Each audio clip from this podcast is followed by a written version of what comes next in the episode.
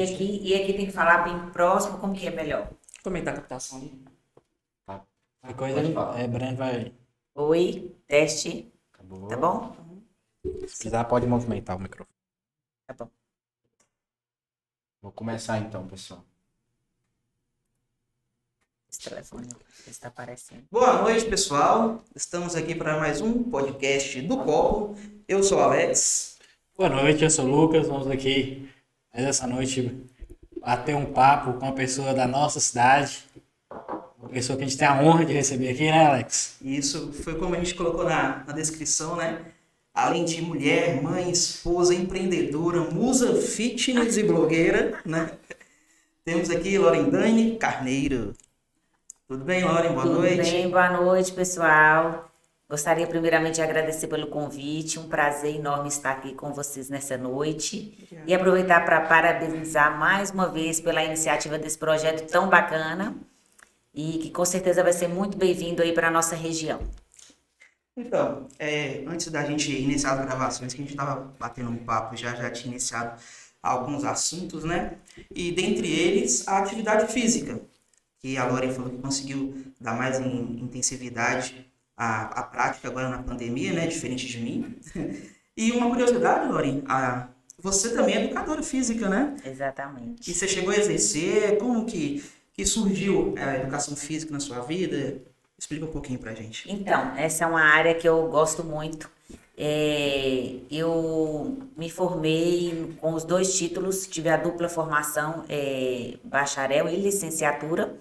E nos primeiros anos de formada eu trabalhei na área bastante tempo, trabalhei em diversos é, aspectos para poder ir identificando onde eu é, me adaptava melhor. Gostei muito, é, me senti melhor na área do bacharel mais do que na licenciatura. Legal. Depois segui mais na- nessa questão do bacharel, atividade física voltada para a saúde, é um foco que eu sempre gostei de dar mais ênfase, porque realmente foi onde eu fui me encontrando melhor. Aí trabalhei é, em academias, em clubes, é, atividade física em grupos, em praças, fiz também atendimentos in- individuais, tive é, muito contato com as aulas, aquelas aulas bem animadas, ritmadas, na época o spinning, quando, quando eu voltei para Pirapora, eu lembro que um, o meu primeiro retorno, que depois eu retomei, fui embora novamente e por último voltei.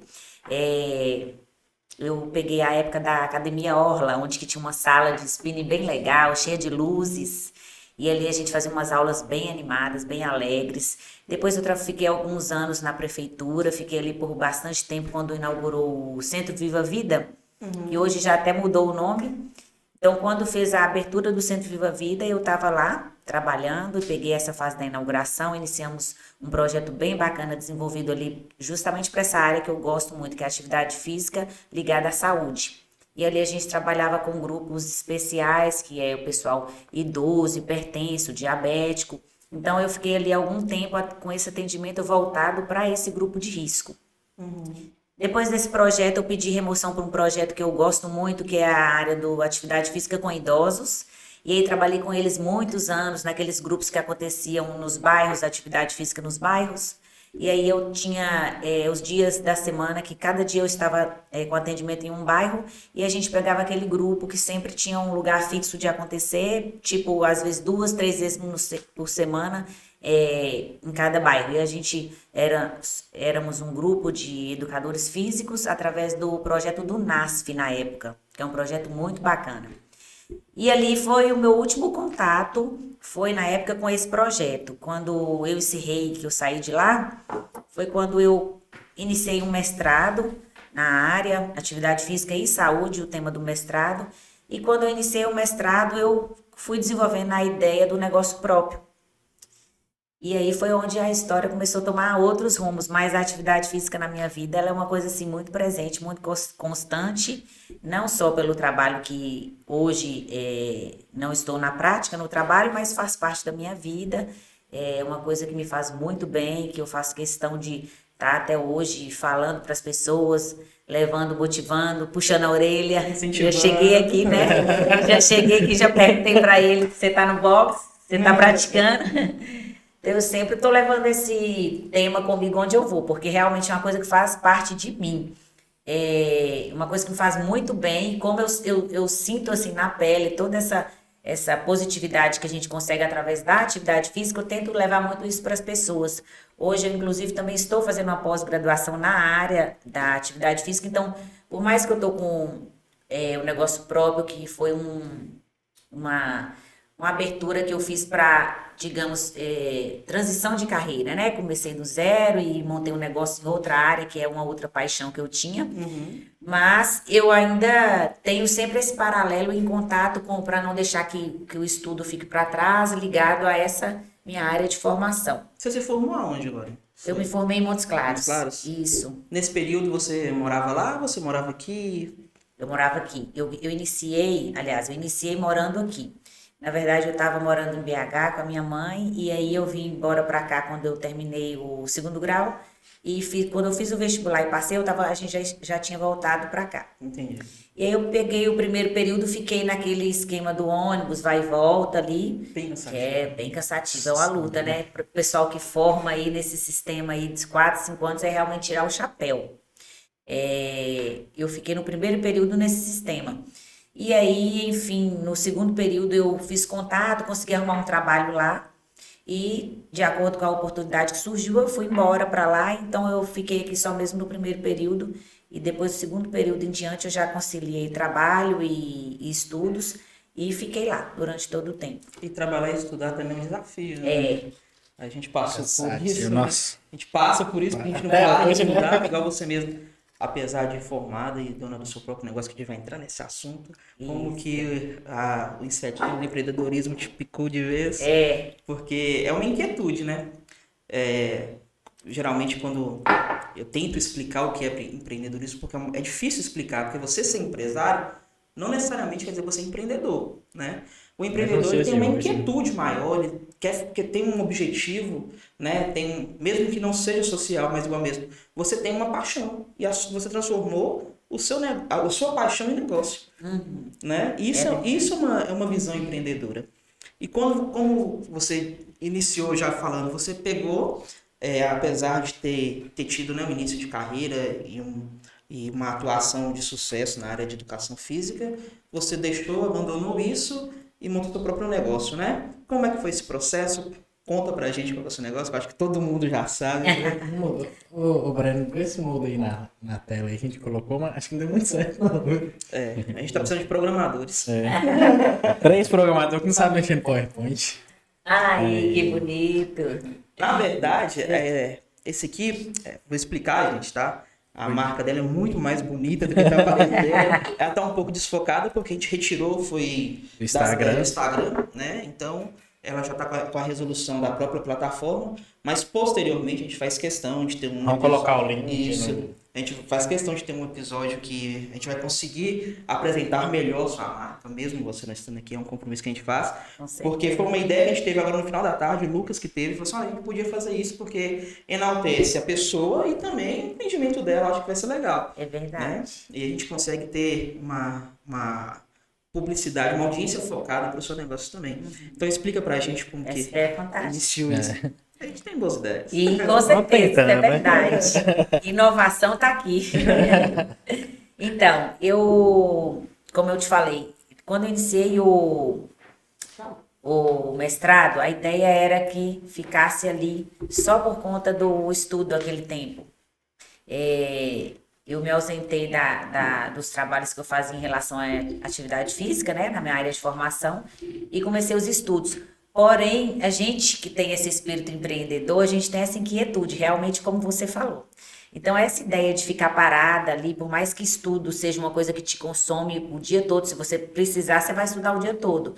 Porém, você que é muito acelerado, que gosta de trabalhar, que gosta de produzir, Já que quer colocar em prática quer logo. colocar a né? mão na massa. Só, só o estudo você não quer, você quer sempre conciliar o estudo com outra coisa.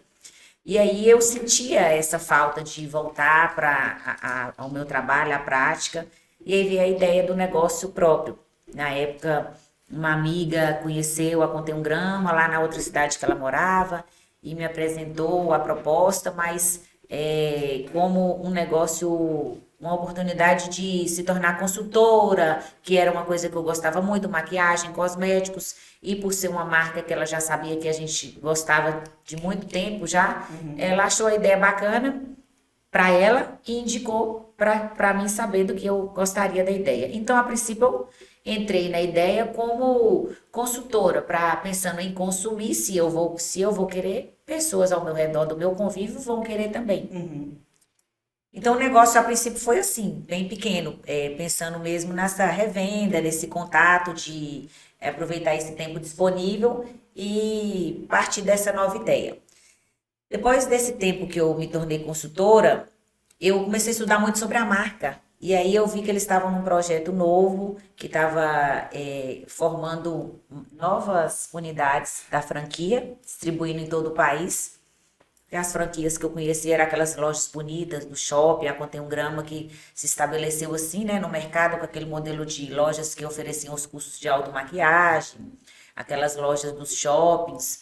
Então, é, eu tinha muito essa lembrança firme, que era uma coisa muito ligada ao universo feminino, apesar de já ter criado uma linha masculina, mas era uma coisa que eu identificava para mim e para as pessoas que eu conhecia como um retorno de que elas também, é, digamos, comprariam essa ideia fácil. Uhum. E aí, então, eu resolvi aprofundar, estudar sobre o mercado, e aí comecei a estudar sobre a ideia do negócio próprio, e aí fui estudar sobre é, empresas, sobre empreendedorismo, sobre pequenos negócios, e aí parti assim, virei de cabeça para baixo. E aí, nesse novo desafio, eu, eu fiz realmente uma transição de carreira assim, do zero, porque é, na educação física, eu sempre estive do outro lado, né? É, prestando serviço. E quando você decide sair da, do papel de prestador de serviço para encarar a jornada de um negócio próprio, é assim, realmente uma, uma coisa muito desafiadora, muito. E desde a burocracia até a fase de conclusão, a questão da decisão da franquia, ela te impacta em vários, é, várias, vários segmentos, digamos assim.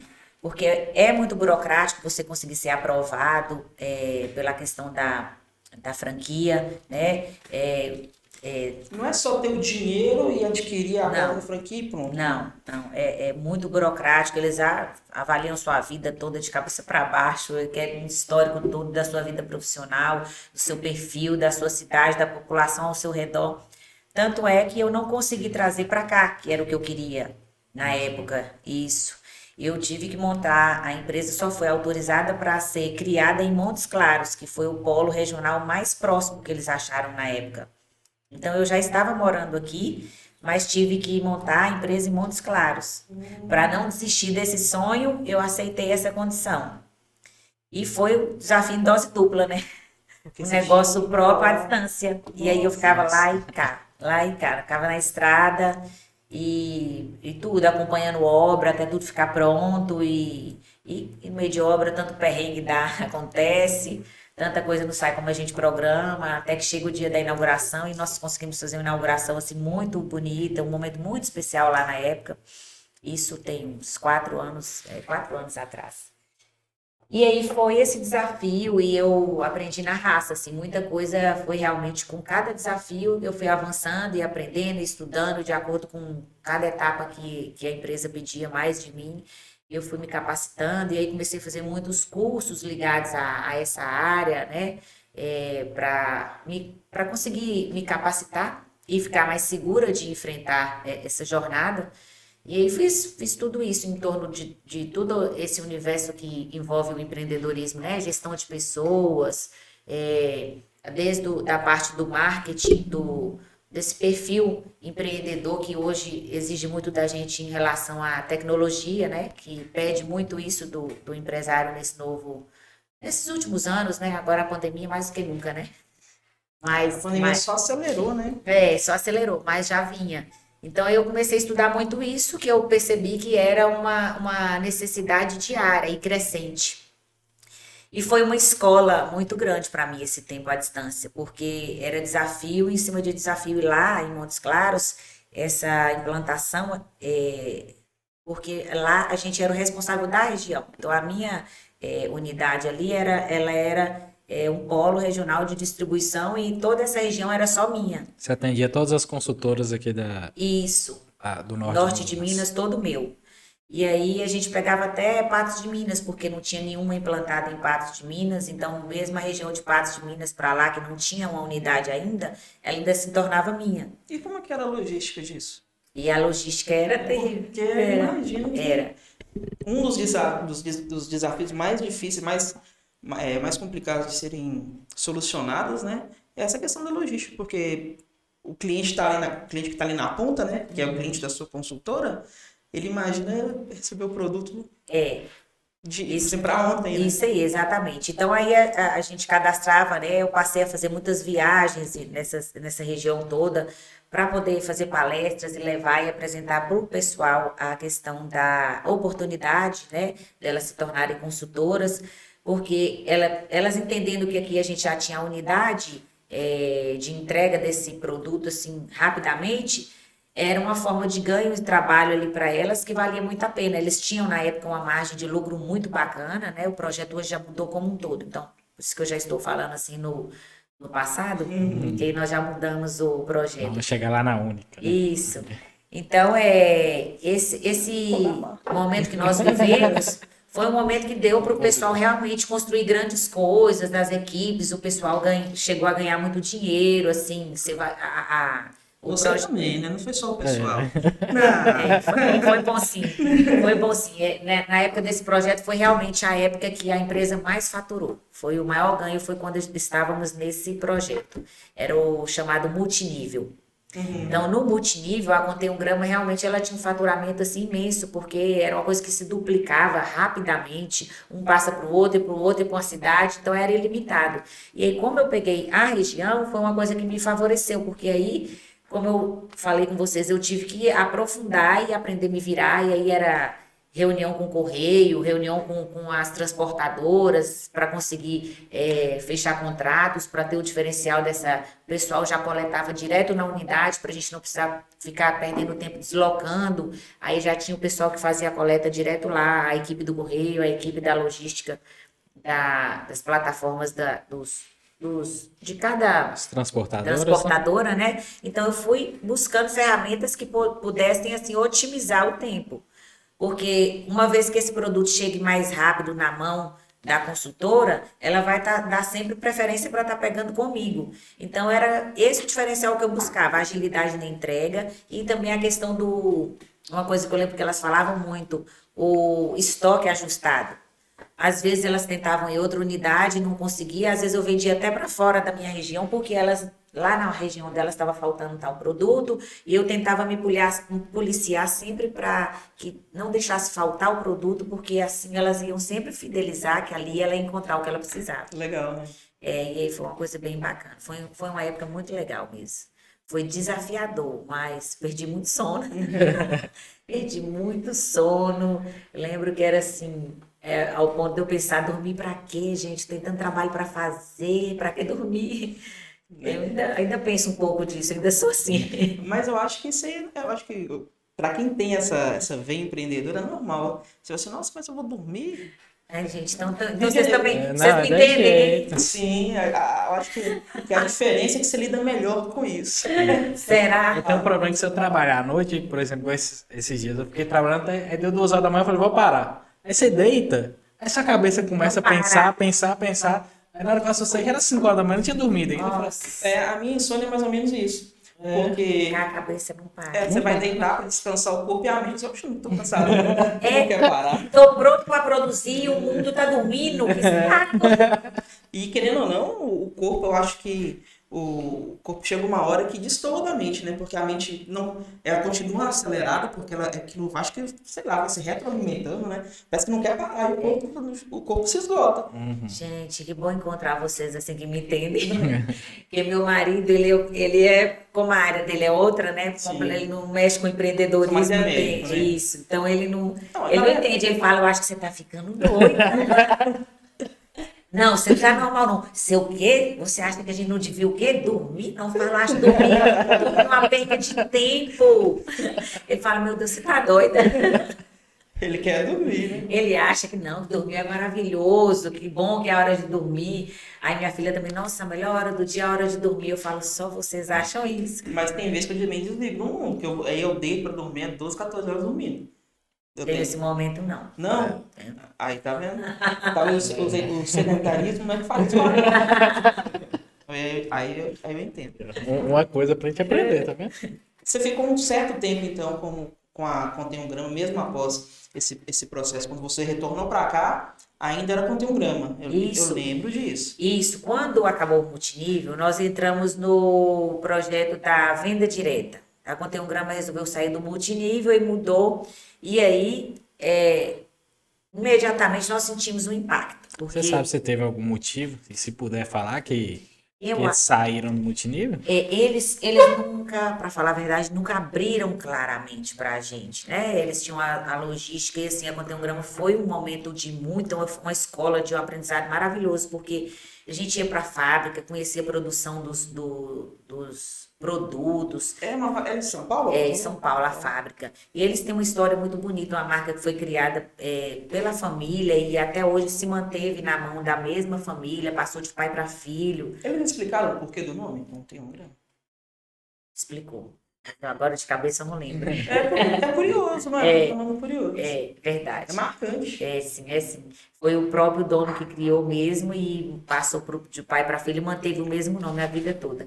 Mas aí é o seguinte, eles é, tiveram uma logística muito bacana enquanto criaram essas franquias. Eles davam toda a assistência, a gente ia para lá, fazia os treinamentos, as reuniões.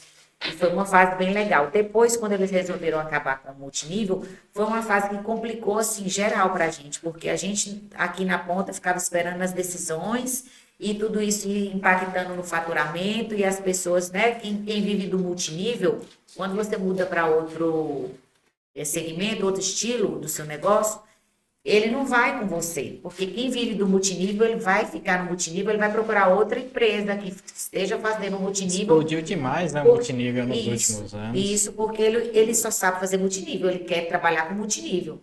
Então, com isso, nós tivemos uma perca grande. Essa perca repercutiu eh, fortemente no faturamento. E aí nós continuamos com algumas, né, das consultoras, aquelas que sempre tem, que não são ligadas ao multinível, que são mais ligadas ao produto. Quem veio pelo produto ficou conosco. Né? Quem é ligado só à revenda, ao lucro e tal, que a, a margem de lucro era realmente uma margem bacana, continuou conosco. Mas aquelas equipes maiores que são movimentadas pela questão dos ganhos do multinível se foram. Então, nós sofremos um impacto eh, negativo nessa época, que aí nós nos reunimos, né, os franqueados, começamos a nos reunir em massa para conseguir uma reunião e a gente conseguir eh, cobrar essas, essas, essas coisas que estavam prejudicando. Foi quando nós conseguimos a autorização para tornar multimarcas. Verdade. Então, aí nós tivemos a, a troca do, da cláusula do contrato, porque quando você eh, pega uma franquia, você tem toda uma assistência, igual nós tivemos, de ser, receber o treinamento, conhecer a fábrica, você se torna um especialista naquilo, naquela marca. Mas, eh, por outro lado, eles não aceitam outros produtos, é uma coisa bem engessada, né? É um modelo de negócio criado próprio para eles. E aí, diante disso, com essa abertura e essa mudança, nós trouxemos o quê? Quando faltava produto da Conteograma, eu tinha de outra marca. Então, essa questão do, do- da multimarcas favoreceu isso. Você Se expandiu o seu leque também. isso, expande- isso lá em Montes Claros. Lá ainda, eu comecei, Ainda, eu comecei essa eh, mudança lá.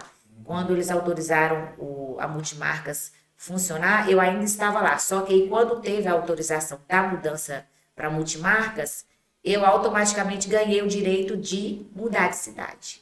Porque o que me prendia lá era a exclusividade com a Contém Grama. Uhum.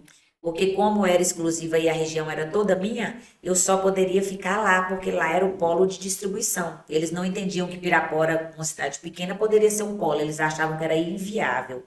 Né? Então, Montes Claros seria tipo um polo para distribuir. Um dos fatores é populacional, né? Isso. Eles falaram que a população era pequena e que lá é- era o número que tinha que ter um número mínimo exigido de pessoas, né? Então, quando eu ganhei essa, essa liberdade de virar multimarcas, eu ganhei o direito de vir. E aí eu comecei a programar a mudança para cá. porque virando multimarcas, eu já queria então mudar o modelo do negócio, porque ali quando era só com grama, eu atendia o cliente, mas não era o meu cliente final. O cliente final era a consultora que atendia.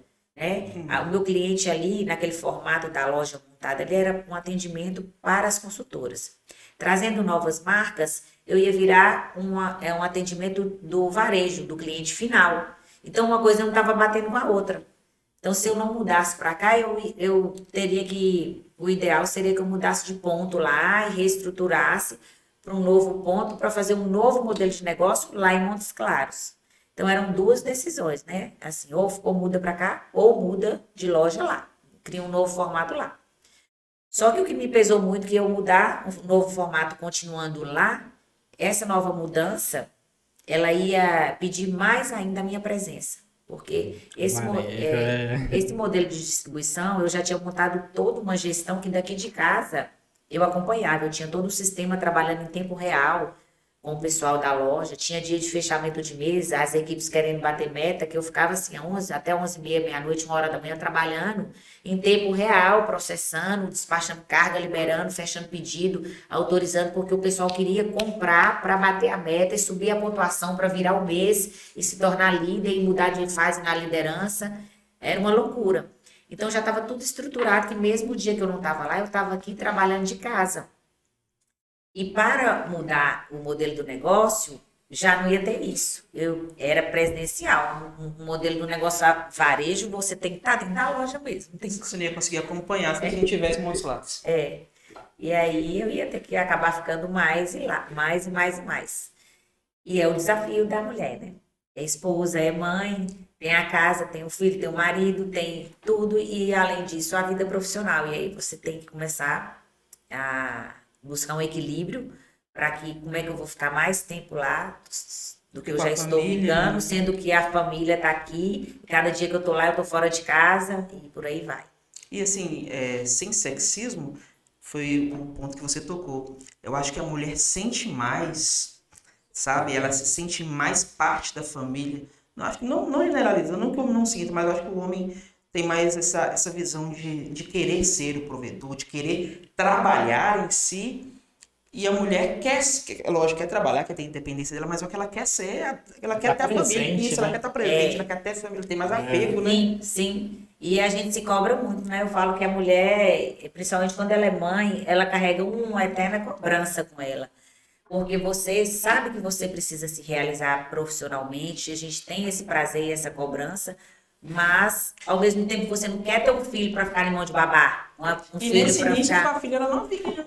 Né? É, não, assim, nessa, agora nessa etapa, quando eu montei o negócio próprio, não, ela já estava maiorzinha. É, isso era uma coisa que me acalentava o meu coração. Ah, tá. Ela conseguia, eu falava, filha, estou trabalhando e tal, segura um pouquinho. É, ela já conseguia eh, me apoiar, me entender. Quando ela era bem pequenininha, eu tive que abrir mão de muita coisa assim em relação à vida profissional. Fiquei um tempo sem trabalhar, porque morando fora e eu não tinha minha família lá. E às vezes você achar uma pessoa de confiança para você largar uma criança tão pequena, longe da sua família, é uma coisa que pesa muito. Então já passei fases de abrir mão de muita coisa na vida profissional, pensando exatamente na decisão que eu tive de ser mãe. É uma coisa que eu acho super válido. Uhum. Não, não acho que é perca de tempo, você abrir mão de e tomar decisões de, às vezes, você recuar na vida profissional para que você decida fazer o seu melhor como mãe. Eu entendo perfeitamente. Eu acho que cabe, eu acho que as etapas é, são para ser vividas mesmo. O filho cresce, né? Você vai continuar, você vai ter outras oportunidades na vida. E acredito que nunca é tarde, a gente sempre pode. São prazeres diferentes, isso, né? Isso, isso. E eu acho que tudo foi válido, enfim. Mas aí, quando eu estava nessa etapa em Montes Claros, ela já estava maior e conseguia me apoiar. Mas mesmo que, que um filho já compreende, como nós falamos, a gente se cobra. A gente se cobra, a gente sente. Cada dia que eu precisei dormir fora de casa, o coração doía. Cada dia que às vezes eu subi num palco para fazer uma palestra ali e eu tinha que estar ótima, maravilhosa, forte ali para passar força, empoderar outras mulheres e na verdade por dentro eu estava ali destruída, às vezes com a filha com febre, um filho doente, às vezes um marido que não gostou que eu fui, o coração partido, enfim, mulher todo núcleo, né? Mas eu não posso reclamar que apesar de todas as dificuldades e as lutas, é, dos momentos difíceis, em casa eu tive esse apoio. Eles me apoiaram, eles, é, como diz, sonharam meu sonho junto comigo. Isso é bom, né? É, Ter a família perto é bom. é, E aí, de um tempo pra cá, o que era conteograma multi, é, multimarcas se tornou única. isso. Aí você mudou o leque de produtos? Então, Ou foi só o apego da marca que você. que da mudança? né? Isso. Então, quando eu mudei para cá, é, eu trouxe o mesmo nome que eu estava lá. Contei um grama eu agreguei o nome multimarcas para o pessoal conseguir entender que a gente tinha uma variedade de produtos. Mas mesmo assim, eu percebia que o pessoal achava que era só contém um grama. A maioria das pessoas chegava lá e achava que a gente só vendia contém um grama. E aí eu tinha duas questões. Eu tinha a- a- o público que gostava da Contém um Grama, se chegasse lá, entrou lá para procurar Contém um Grama, se faltou algum produto da Contém um Grama, ele tem uma resistência em aceitar outro porque ele quer Contém um Grama.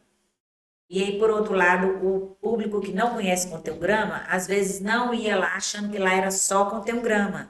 Uhum. Então, ele está procurando outra marca, ele não entra lá achando que era só Contém um Grama. Então, eu vivi esses dois lados da moeda, que eu comecei a perceber que o nome estava atrapalhando mais do que ajudando. Com essa mudança do, do padrão da fábrica da Contém um Grama, nós passamos por, em meio à pandemia, piorou muito, e aí eu comecei a preo- preocupar mais ainda em relação à falta de produtos que a gente começava a ter da fábrica, porque eles pararam a produção, depois da pandemia não retomou, e aí carregar o nome da marca e não ter o produto disponível é uma coisa terrível, porque o seu cliente ele nunca vai pensar que é a fábrica que, que é Ele acha culpada. que chegar lá vai ter tudo Acha da, vai ter da tudo. marca, né? Se chegar lá e tá produto esgotado, esse acabou, esse também. Você é que vai ser a culpada. Você é um péssimo empreendedor, você é, é, que, é que não sabe programar, você é desorganizado. Com certeza, né? Com a razão dele, porque principalmente se for uma pessoa que nunca mexeu com um negócio próprio, ela não vai nunca conseguir entender as coisas por trás. E não tem também que entender o cliente, só quer é, procurar o produto e ser pandemia- atendido. Eu acho que o povo tá, achou que, por exemplo, assim, ia sobrar mercadoria no mercado. E eu acho que foi, pelo menos, o mercado que eu atuo, aconteceu foi ao contrário. Ah, no meu também. Eu recebo, eu recebo mercadoria que eu fiz pedido ano, ano passado ainda. Olha, Então o pessoal acha que ficou sobrando mercadoria, não foi. Ao Ficou, não. Vem chegando aos pouquinhos É, de mercadoria. É, complicou geral. Mas- Também acho. Apertou muito. E a Conteograma passou por isso. Então, es- esse foi um dos motivos. É, a falta do produto e também a falta do entendimento das pessoas é, conseguirem captar a, a variedade do leque de, de marcas e de op- opções que eu tenho aí hoje. É, eu, então, presenciei várias vezes essas marcas que fazem sucesso aí, acabou de lançar essas blogueiras famosas que hoje dominam o mundo da maquiagem, dos cosméticos. O que acaba de lançar eu já trago em primeira mão, faço questão de trazer um diferencial. Marcas que, que não tinha antes, eu trouxe para cá, justamente para que a- o pessoal sinta-se acolhido e não fique achando que só em shopping, só em grandes Que centros é que vai aqui. isso. Eu tentei sempre buscar essa logística para o pessoal sentir que aqui também a gente pode, né? Faço questão de sempre eh, basear seguindo a tabela de valores para que eles vejam que a gente não precisa deixar de comprar na cidade, girar aqui no comércio local, dar preferência para fortalecer o comércio local, porque ficar disputando venda com internet, porque muitas vezes a gente está aqui e consegue oferecer exatamente o mesmo valor que você compraria na internet, só que na internet você vai ter que esperar o produto chegar, você vai pagar frete, você ainda corre o risco de comprar um produto e quando conhecer ele pessoalmente não gostar. E um outro diferencial, assim, na minha visão, que apesar de ser cliente, né, se eu não sou mulher, então eu não faço uso desse diferencial, é que lá você pode experimentar maquiagem, tem, Isso. tem a- as, as vendedoras que também são consultoras, te ajudam a, a, a, decidir qual que é a, a melhor base para o tom da sua pele, esse tipo de coisa. Aí lá você tá experimentando maquiagem. Ah, cara, É, eu já tinha combinado com a Laura que a gente não entrar nesse assunto. Isso me constrange. Então, isso, isso é legal. Na internet, assim, por mais que às vezes a gente vai encontrar um preço melhor, não sei, talvez, é, talvez não, né? Em muitos casos também não acontece, tá? É, é porque a internet tem maior facilidade de compra, é porque, ó, deu 10 horas da noite, tô deitado na cama, nossa, deixa eu ver isso aqui, ó, que legal, compra. A, a maioria das vendas da internet acontece nesse formato. É, E lá não, a moça vai lá, a- tira meia hora do seu dia, vai lá e renova o seu kit. Lá tem maquiagem, tem perfume masculino, perfume masculino, entendeu? tem. Mas é a base, qual que é pra você? No meu tom de pele, eu acho que a base 3. É, quase isso, hein? Aí, tá vendo? Já tá vendo? Ai, gente, é, eu tenho que me informar, fazer uma pesquisa de campo para poder receber, receber bem a convidada, Isso mesmo, ele tá por dentro, tá vendo? Estudou direitinho. não é? Mas é isso mesmo. Quando eu trouxe a, a loja para cá, o diferencial, a proposta foi exatamente esse, porque lá eu não tinha esse, aliás, eu tinha, eu não tinha esse contato com o cliente final, mas eu tinha um contato com a com as consultoras, e esse sempre foi um diferencial da Contém um Grama, que a gente tivesse um espaço de provadores que elas pudessem testar para que elas conseguissem eh, levar sempre eh, o produto com conhecimento real do que, que ela estava levando. Então, essa é uma política que eu já peguei eh, lá da Grama e aprimorei ela ao meu gosto, assim. Eu queria ter uma loja com um camarim montado, um espaço para que a mulher venha, porque na verdade esse momento dela testar o produto vai muito além, assim, é, para gente que é mulher e, e tem isso, essa questão da autoestima, essa questão de- do dia de você não estar bem. Hoje, por exemplo, que eu te falei que eu dormi super mal essa noite, e aí eu cheguei lá, assim, olhei no espelho, cheia de olheiras, com a cara de acabada. Eu falei, nossa, agora eu vou fazer uma maquiagem que nós vamos melhorar isso aqui. Então é aquele momento Muda de você dia, né? muda. Muda a cor do dia, muda seu humor, muda tudo. Então é realmente uma coisa que tem o poder de fazer a diferença. Eu falo com o pessoal, gente, não é futilidade, não é bobagem, é você se olhar e se amar. É um tempinho que você tira para você. Às vezes você não gosta da maquiagem, mas você aprende a comprar um cosmético para se cuidar. Um momento de limpeza da pele, esfoliar sua pele, uma máscara de argila para sua pele oleosa, para uma pele que está com acne. Lá Homens Lá também. tem uma coisa legal, uma aguinha você espirra assim, e fica fresco, cara. O Isso. calor de pirapora é como é que é o nome daquele negócio? É, é, qual que você está falando? Tem, tem algumas. Não- aí Tem a água dermatológica, que chegou por último agora, o último lançamento, que ela Dá um vem com várias Ah, propriedades. pode ser aí, dá ela um refresca sua pele, ela hidrata, ela traz vários nutrientes que você vai perdendo ao longo do dia no meio desse calor todo. Então, isso aí eu achei legal, tá vendo? Isso aí, ó, homem pode usar também. Pode né? usar. É só borrifar a água durante o dia, que aí você vai até criando uma barreira antipoluição. Essa última que chegou, ela tem um efeito antipoluição para ajudar aí nesses poros que vão ficando obstruídos ao longo do dia com a poluição, com o sol, com o suor, calor, enfim. O mercado evoluiu muito. É, o mercado brasileiro, tanto da maquiagem quanto dos cosméticos. Então, isso aí hoje favoreceu muito, porque a gente trabalha com as marcas brasileiras, eu tenho até algumas marcas importadas aí também.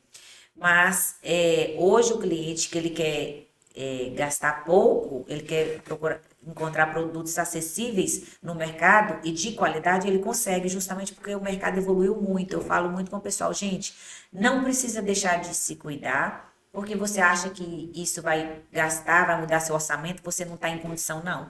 É só você escolher os produtos corretos. Como a gente tem esse espaço de teste, e as meninas da loja são todas capacitadas, a gente sempre faz questão de é, contratar pessoas da área que já têm essa formação, justamente para poder passar essa segurança para o cliente. O cliente chega lá e o que ele não sabe a gente já ensina, senta na cadeira, pega a dica, faz com ele, já faz o passo a passo, testa, ensina ele a escolher a melhor cor. Então, uma compra na internet você não vai ter esse, esse É diferencial. atendimento- um atendimento personalizado. Exatamente. E é, é- essa foi a proposta que eu queria trazer para cá, porque não é aquela coisa de você entrar, comprar produto, produto para cá, dinheiro para lá e produto para é cá. vender produto, é vender uma experiência. pro Exatamente. cliente, né? É vender um momento especial, a experiência para o cliente. É aquele momento de você entrar e pensar, eu vim aqui para sair melhor do que eu entrei.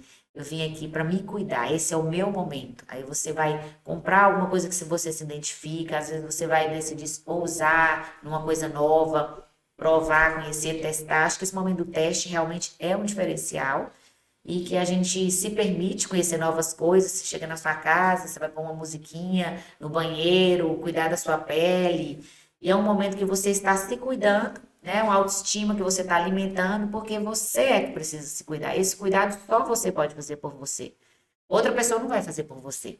Eu, então, eu te sigo no Instagram e eu vejo que você é, promove muito essa questão do, do cuidado, de, da, da automaquiagem que você faz, explica qual procedimento você está fazendo. E teve um, um fato, um- uma certa vez, você postou aquelas caixinhas de pergunta e eu vejo o quão importante você é, dar essa atenção para os produtos que têm menos visibilidade, para alguns produtos que são novos, né? E você, entre aspas, você mesmo serve de cobaia. Olha, gente, tô passando tal produto, né? É um produto mais acessível, mas é muito bom e tudo. E isso é muito legal, porque, igual você falou, a gente também, querendo ou não, é, não só pelo fato de sermos do interior, a gente tem uma, uma grande fatia da população carente. Assim, não, eu não digo carente de dinheiro, mas carente de cultura, né? De entender, é, é, assim, igual eu. Eu não, não, não porque eu sou homem, mas porque eu não entendo. E como eu, também tem pessoas que não vão entender. O que, que, que eu passo? Que produto Achar eu que é sempre passo? aquelas mesmas marcas né, Aham. que estão ali, que É. Ou então, aquelas quando você marcas fala de cosmético, né? cosmético é o quê? É o negócio que você passa no seu, é no- o negócio, batom, Máscara Um de amigo nosso era especialista em cosméticos quer falar. Inclusive, uma das nossas telespectadoras Acho que aqui.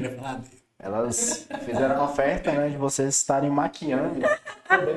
Não, não, ela não trouxe. com certeza. Podemos marcar um dia assim, vai ser um Vamos prazer. fazer o próximo com com Laura e vai ser a maquiana, gente. Tá vendo? É. Boa ideia. Inclusive, tem até um influenciador, um- eu, eu não sei como que ele se identifica, é, é a opção sexual dele, só que ele também é homem barbado tudo, e ele se, é, se maquia. Eu Tem muitos. Tem? Hoje tem muitos fazendo sucesso assim, usou. E eles fazem questão de manter as características masculinas, isso, né? isso mesmo. É, Essa denominação que, eu não, que não- me vem à mente. E é melhor você falar que não sabe do que, É. do que falar. Não, metrosexual é um, é homem que se cuida. É, não tem um nada homem que, se- que, que é muito Não, vaidoso. é. Você é metrosexual. Centímetro sexual. Dá um patrocínio aí de, de alguém, um cabeleireiro, quiser falar. Barbearia. Barbeiro. Homem vai em barbeiro. Não, cabeleireiro. Então, Lauren, é, já que a gente entrou no assunto também é, das redes sociais e tudo, é, eu até Ah, mas eu, eu tô devendo a resposta pra ele do nome única, como que chegou no verdade, nome. É verdade. É, Tá? Ainda bem que a gente tem alguém atento aqui, né? Nós somos Nós nós. superchat recebemos, viu? É? Então guarda ele aí. Não, não deixar um pix da próxima vez. Guarda isso pro descobrir final. Boa, boa. Aí, ó. É. Isso a, gente, a gente tinha falado que ia fazer isso porque é, pra gente poder conseguir é, ter engajamento, né? Igual mesmo, a gente vai ter é, convidados e convidados aqui que merecem essa atenção. Então, mandar uma pergunta especial, a gente vai colocar o Pix ali pra gente poder estar monetizando essa pergunta. olha Né? que bacana. Boa ideia, hein? Mas responde, Lucas, aí, que ele não pagou, mas eu acho que você, É, mas- você Ah, pode responder. Pois é. Então, o- a ideia da, da mudança do nome foi ligada a isso. A questão do pessoal entender é, o leque de opções. E aí, quando eu fiquei avaliando qual o nome escolher, e foi uma tarefa difícil a escolha do nome. Foi bem difícil mudar assim, porque foi uma coisa que eu nunca precisei, né? Eu já comprei a marca, já com, com o nome tudo pronto, então uma etapa que eu não tinha vivido. E aí escolher um nome foi realmente uma coisa assim que eu, que eu queria que englobasse um todo, né? Toda essa proposta que é, é, o objetivo assim que eu que me trouxe até aqui. E aí eu cheguei no nome única, porque é, veio esse pensamento exatamente. Toda, toda beleza é única, toda pessoa é única. Você é especial, você é única, sua beleza é única, os seus valores são únicos, você é um único, você é especial. Então, eu criei o nome Única e coloquei é, make-up, perfumaria e cosméticos para o pessoal entender a variedade, que aí a gente já envolve masculino, infantil e feminino. Que legal. Envolve como todos. A gente tem a, a linha masculina de cuidados faciais, a linha masculina de perfumaria. é, a linha infantil também é uma linha que a gente vem aumentando muito, porque as clientes pequenininhas, assim, tá uma loucura. Cada vez mais a gente fica impressionada. Elas chegam na loja e com uma vaidade que parece que já nasceu enraizada. Elas já querem, três aninhos já querem maquiar e pedem para usar batom e brilho. Então tá assim, procuro sempre buscar marcas que têm esse cuidado, essa referência de eh, cuidado com a pele infantil, né? Que tem que ser uma maquiagem bem adaptada, com uma procedência bem ba- bacana para que as mães possam ficar tranquilas também, né? Mas é um ramo que também vem crescendo muito, porque as meninas realmente ficam vidradas. E tem umas que me seguem lá e as mães, é, sobre isso que a gente estava falando, e as mães ficam, Loren, ela pede aqui para entrar todo dia e te ver. Loren, ela gosta de te assistir suas dicas, e assim, as pequenininhas, é uma coisa mais bonitinha, muito fofo. Então, hoje nós adaptamos tudo isso para receber o, a, a nova é, fase da empresa, que foi a criação do nome Única. E aí o pessoal recebeu muito bem, graças a Deus, né? Não pude fazer é, nada além, assim, em questão de pandemia, mas tentamos levar, estamos levando essa, essa, esse momento de, de passar essa notícia para as pessoas, e esse aqui é mais um momento, que bom, né? Que bom essa oportunidade para o pessoal entender que ainda tem gente que ainda está assim. É a mesma loja? Mudou de dono? Então, né? eu, já, eu já tinha achado a, a nova identidade visual muito legal. E agora, com a explicação, né, ficou porquê, ainda, né? ainda. trouxe ainda mais significado, né? Ah, que bom. E aqui, já que você falou da, da- das, das crianças que te seguem e tudo, como é que você se sente sabendo que você inspira pessoas que talvez você não tenha nem conhecimento? Pois é. Que responsabilidade, hein? Então, isso é, é uma, um parêntese que, que, que criou-se assim na minha vida que é interessante essa, quando eu paro para pensar nessa parte. Porque foi uma coisa que veio acontecendo naturalmente. é, eu percebi uma crescente assim, cada cidade que eu ia, cada lugar que eu ia, cada grupo de mulheres, cada evento que eu fazia, que eu participava. E aí eu, nesse mundo muito tec- tecnológico, né, automaticamente as pessoas, qual ah, onde que é? Qual que é só o nome do seu Instagram? E nos eventos já colocava.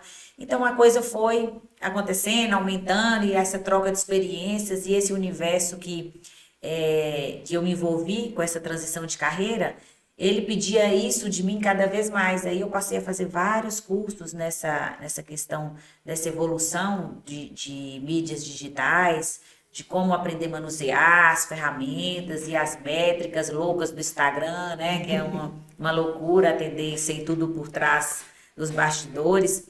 E eu passei a estudar isso mais profundamente para que eu conseguisse executar para mim, para minha empresa. E cada vez que eu fui te- eh, aprendendo um pouco mais sobre isso, a coisa foi fluindo melhor, porque em vez de, de trabalhar totalmente como amador, cada ferramenta nova que eu ia aprendendo ia facilitando para que eu começasse a trabalhar um pouquinho, aprimorando mais, aprimorando cada vez mais. E aí o contato com o público, Montes Claros, os eventos, as, as viagens, os lugares, e isso foi crescendo, e as pessoas foram ouvindo e foram chegando, e as pessoas iam gostando do conteúdo, iam me incentivando, e foi um termômetro ali que eu ia seguindo, como disse, remando de acordo com a maré, e era bom receber essa troca, esse incentivo, esse carinho, e foi uma coisa que me ajudou muito. E essa quebra desse, desses, desses paradigmas, esses padrões que às vezes a gente carrega, né? É, eu, eu vejo muita gente que às vezes é, fala isso comigo, ah, eu queria fazer um stories, eu queria. Só que eu tenho vergonha, eu tenho medo do que, que o outro vai pensar, vão rir, vão criticar. E aí, quando você faz as, entra para esses cursos, essas coisas todas que eu fiz, você entra num fortalecimento muito grande, assim, do, você muda total o seu mindset, né?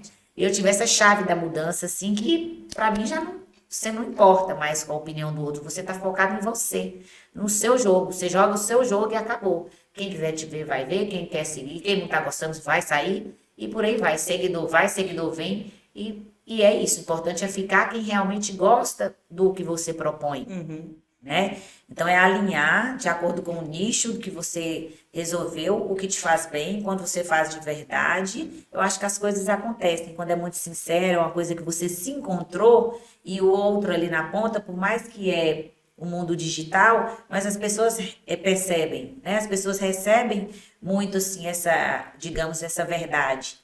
Acho que é energia. É energia. Eu acho que mesmo à distância a energia se conecta, né? Por isso que às vezes a gente segue é, as pessoas, mesmo esses famosos, você segue alguns e outros não, porque você, cada um vai se conectando com aquilo que, que aproxima mais de você, que de alguma forma te, te desperta interesse, né? E aí foi isso, e, e tem sido isso, na verdade, né?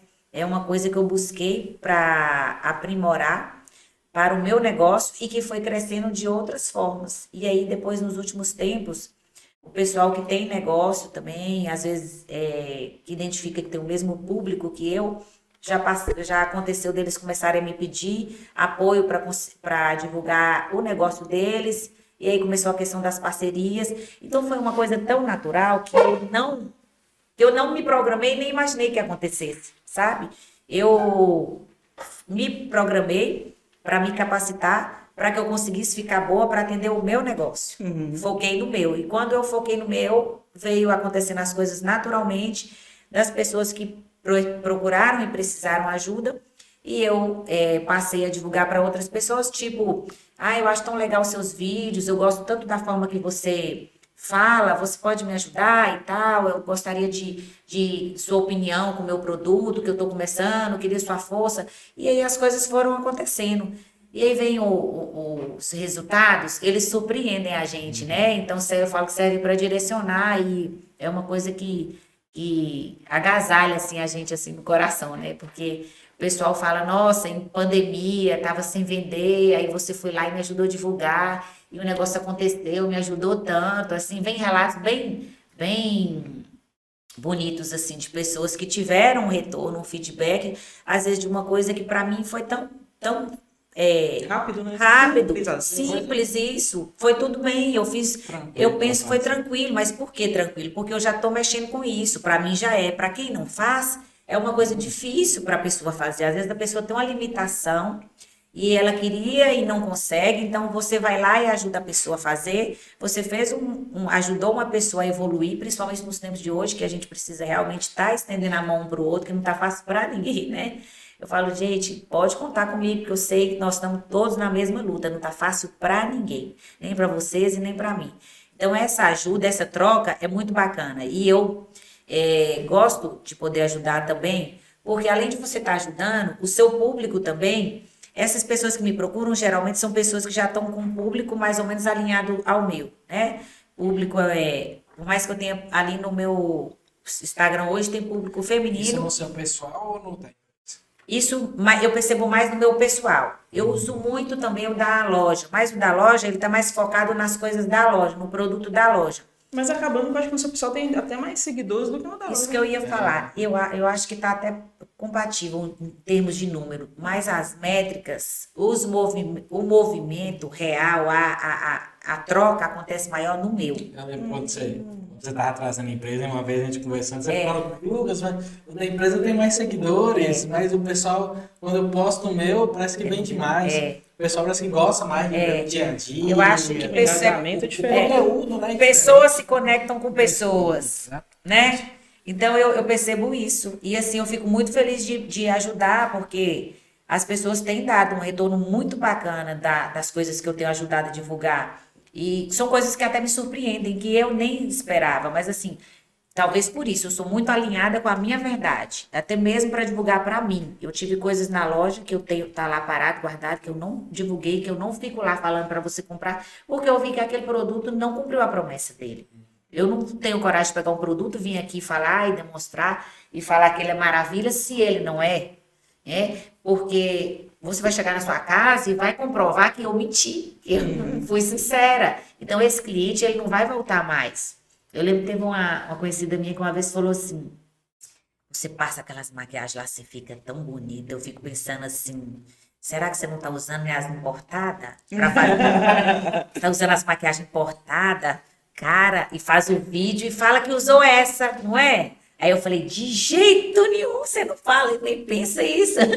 Você tenta Eu ser é, honesta mesmo. É, uai, porque se eu te enganar, a enganação é uma vez só. Se você vai ser enganado e não volta mais. É, porque o cliente decepcionado, ele vai achar que todo o resto é forjado. É, exatamente. Por mais que nas outras vezes você queira falar a verdade, você já perdeu sua credibilidade.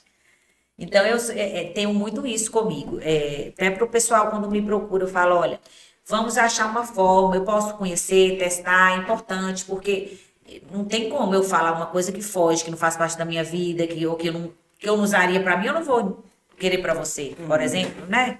Ah, é tão ruim que eu não quero esse produto, mas eu vou falar que é bom só para você comprar. Não dá, não vai dar. É, E eles eu- dão só o dinheiro, né? É, então isso aí também eu acho que não vende, não. O, o telespectador, o, o cliente, ele não é bobo mais, não. ele, ele sente, ele percebe. Hoje o cliente está comprando a maquiagem e está olhando na internet. É. ver se realmente é, é. bom e se você está falando a verdade. É, Verdade. dá uma pesquisada ali, põe no YouTube, vê inúmeros vídeos, vê. Ah, como é que quando faz? É na própria frente. O cliente pega o telefone Sim. e olha Pega, aham. ver se realmente é. Os clientes da vida, né? Pra ver se, é, É, se sim. realmente é. O é- preço realmente. Será que vai ser a prova d'água mesmo? né? É, é desse jeito. Inclusive, inclusive, aproveitando que vocês estão falando aqui, um dos nossos internautas perguntaram Internauta se. Internauta. se, o seu- se os seus produtos, Loren, eles são comercializados em outras cidades, em qualquer cidade. E são idênticos ou os mesmos que da ex-franquia que você fazia parte. Eu ainda tenho alguns produtos da Contém um Grama, mas hoje, como eu falei com vocês, como a fábrica não retornou após a pandemia, a gente tem um leque bem menor. Tá reduzido, né? Tá Em reduzido. comparação. Isso, tá reduzido, mas eu ainda tenho algumas coisas. Digamos que hoje eu fiquei com uma ponta de estoque, poucas coisas. Então, o que eu não tenho da Contém um Grama, hoje eu tenho de outras marcas. E a gente faz a substituição. Aí você tem marcas nacionais, marcas importadas, tem uma grande variedade. Isso. E aí, qual é o Instagram mesmo da, da loja? É, única sua beleza. Entra no Instagram. Arroba única sua beleza. Joga o Instagram um tempinho pra nós, porque quem tiver mais lá provavelmente vai ver as marcas, os produtos, né? Isso. A gente sempre põe dicas diariamente, mostra, demonstrando e filma e passa. As meninas sempre colocam novidades, lançamentos, mercadoria que vai chegando. E é isso, né? O pessoal gosta de ver os bastidores, né? Olha lá, nossa maravilhosa Raice que trabalha com a gente lá, morena linda. E aí tem a aqui a Laila Isso é também. importante, né? O- Os colaboradores Isso. participarem e eles utilizam os Isso. produtos, né? Então fica. já vai vendo as dicas. Aí esse É. é um lançamento que chegou há pouco tempo, que ela está demonstrando. Então o pessoal gosta de ver isso, assim, é, não só uma panfletagem, né? Um catálogo virtual. Eles gostam de ver a coisa acontecendo ali, elas usando. A gente sempre combina isso de estar mostrando sempre uma dica do dia, como que a gente está usando no dia, qual é a maquiagem do dia, qual o batom do dia. Eles gostam muito de participar desse momento. Ah, sim, Lore, eu, eu- a visão que eu tenho que quando o empreendedor segue o seu exemplo de estar na linha de frente da loja mesmo, né? Da, Mostrar da- a cara, né? Isso. Tem, tem dois aspectos. Porque a internet é mundo de ninguém, né? Porque da mesma forma que vai ter gente que vai assim, nossa, que legal, vai te elogiar, vai ter crítica. Crítica. Você sofre com isso? Ou acontece, ou é muito pouco, ou você também. Os haters. Olha, é- é, eu vou te falar. é, até o momento, eu não tenho, não, para falar a verdade, até que são poucas. Lógico que tem, né? É, mas eu acho que as críticas, elas devem ser camufladas, eles não falam comigo, não. Eu acho que deve ter, tipo assim, aquele que envia um pro outro e critica e ri ou qualquer coisa, não sei, porque eu acho que sempre tem, faz parte, né? É, eu- como eu te falei, o trabalho do desapego já me levou para longe disso. É uma coisa que eu nem penso. Mas eu acredito que deve acontecer nos bastidores. Diretamente assim, não. A gente não. Eu vejo que às vezes tem alguns, algumas é, marcas que sofrem assim com os comentários, né, maldosos na foto, mas eu não, não tenho esse problema, nem eu, nem as meninas ali na, nas fotos da loja. O pessoal tem sido muito acolhedor até o momento. Ah, que maravilha. É, por enquanto nós não temos esse problema, não, mas eu sei que acontece. Uhum. É, tem um- uma das, das mulheres que eu, que eu faço curso com ela, ela fala, ela mostra muita coisa que ela passa nesse sentido. E ela fala que a gente sempre tem que estar pronto para isso, que quanto mais você vai, é, esse- o seu negócio for crescendo, mais vai ter esse tipo de problema, É, né? porque vai ganhando visibilidade. E a internet é terra. Eles acham que é terra sem lei, né? É, mas vem mudando isso. né? Acho que o pessoal julga muito assim quem tem essa coragem de, de colocar a cara. cara, Aham. de mostrar. É, eu sei de, eu já, já ouvi coisas, não diretamente da pessoa, mas antes, hoje até que não. Eu percebo que depois da pandemia vem passando uma transformação disso, mas antes eu ouvi de, tipo, uma amiga falou que uma conhecida falou pra ela, ah, ela ela é, tá lá fazendo os vídeos, né? Tipo, ela se aparece demais. Ela gosta de se aparecer demais. Aí, ela, mas só que o que eu achei bom é que ela respondeu exatamente o que eu responderia. Mas espera aí, se você tá vendo que ela tá aparecendo demais, é porque você está assistindo ela, você está acompanhando. E se você acha que não tá legal, por que, que você tá acompanhando? Porque você tá seguindo. Isso mesmo. Se te incomoda também. É, se te incomoda, não segue, não veja, sai, desfaz a amizade. É simples assim, tem um botão aí, seguir e deixar de seguir, acabou. Então a pessoa ela te segue, ela entra lá para te assistir e ela ainda quer controlar o seu ritmo? Ah, não. Ah, mas tem. Ah, entende, né? Ainda mais acho que é uma cidade igual a nossa, principalmente É, o pessoal que fala assim, é, os digitais influência, né? Semana, é, semana passada teve o Rony aqui Isso. com nós. É, o pessoal fica, fica nesse comentário, e Fica. fala assim, ah, tá, tá querendo se mostrar pra cidade, É. tudo, mas É, é uma coisa que acontece hoje no, no Natural. mundo inteiro, natural. nas Aí eu vi essa transição acontecendo. Pessoas que criticavam hoje estão fazendo o que eu faço e que antes elas criticavam. Eu vi essa transição acontecendo. Porque você inspirou. Ah, tomara, É isso ô, mesmo. Glória. Que bom, né? Que bom. Eu acho que a gente tem que inspirar e um, ajudar o outro mesmo, né? O pessoal, com essa questão da, da visibilidade, não só para a minha empresa. Isso que vem acontecendo, que eu falei que as pessoas foram me procurando, passaram a me procurar. É, eu ouvi muito isso também. Ah, agora virou blo- blogueirinha? Ah, você agora é blogueira? Ah, agora tá virando, tá sendo blogueira. É, é um comentário maldoso que a pessoa tá te É tentando alfinetar, é, né? é. Então, eu falo, não, pois é, as coisas estão acontecendo aí, tá, tá ficando bom? Você tá gostando? Ó, o pessoal tá gostando e tá procurando, tá a demanda tá surgindo e estamos aí todo mundo junto. Precisar, conte comigo, viu? Pronto. Isso aí. É, acontece. é aquela questão do tapa de luva, né? É. Ao invés de você assumir aqui como uma crítica, você, não, é isso mesmo. É, tá acontecendo e você tá gostando? Tá seguindo? né? É, tá seguindo é porque tá gostando.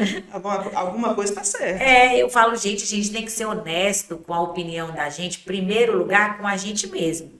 Se você não gosta da pessoa, se você tá cheio de críticas com a pessoa, se, se alguma coisa que a pessoa tá te, é, faz te incomoda, você tem que ser honesto e não seguir aquela pessoa. E não assistir aquela pessoa. Se você continua assistindo e ficar criticando, você está sendo desonesto em primeiro lugar com o seu gosto, né? Porque é lógico que eu não vou conseguir agradar a todos. Nem eu, nem você, ninguém, nem Deus agradou, nem imagina nós. Por, por isso que existe, existem aí diversos perfis, diversos segmentos diferentes. Se você não gostou da minha forma de falar, você vai se identificar com outra pessoa que vai te explicar talvez o mesmo assunto de outra forma. É importante você buscar identificar com aquilo, né?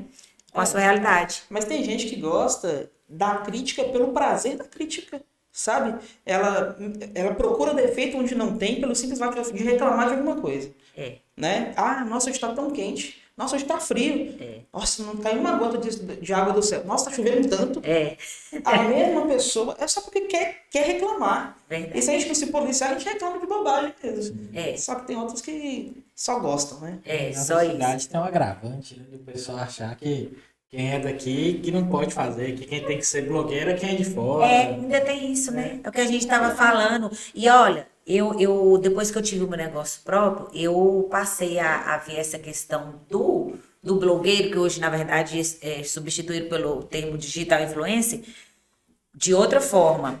É, antes, a gente pensava, ah, o blogueiro, igual essa, esse pensamento pequeno, a pessoa, e blogueiro é quem não, não faz nada e resolveu se aparecer. É gravando aqui É, pra casa. é à toa e está procurando uma profissão.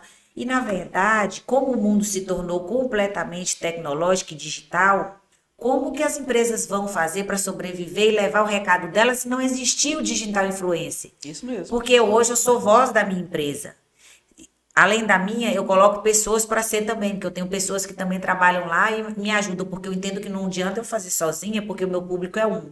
O público da Graciele, que vai lá e faz a, a mídia para mim também uma vez por semana, inclusive uma pessoa maravilhosa que nos ajuda muito, é outro público. Ela tem outra linguagem, outra forma de falar, outra forma de abordar. Talvez você vai assistir com ela e aprender melhor com ela uma dica do que comigo. Então, Ser no mesmo assunto. Pode ser no mesmo assunto, identificação. Então, acho importante a gente ter várias ferramentas nas mãos. Então, hoje eu dou voz para algumas empresas que já me, me procuraram e pediram ajuda. E o que, que é? O cliente hoje ele não para para ler um outdoor. Não adianta você entregar um panfleto no sinal que ele vai pegar o panfleto e vai jogar fora e não vai nem ler.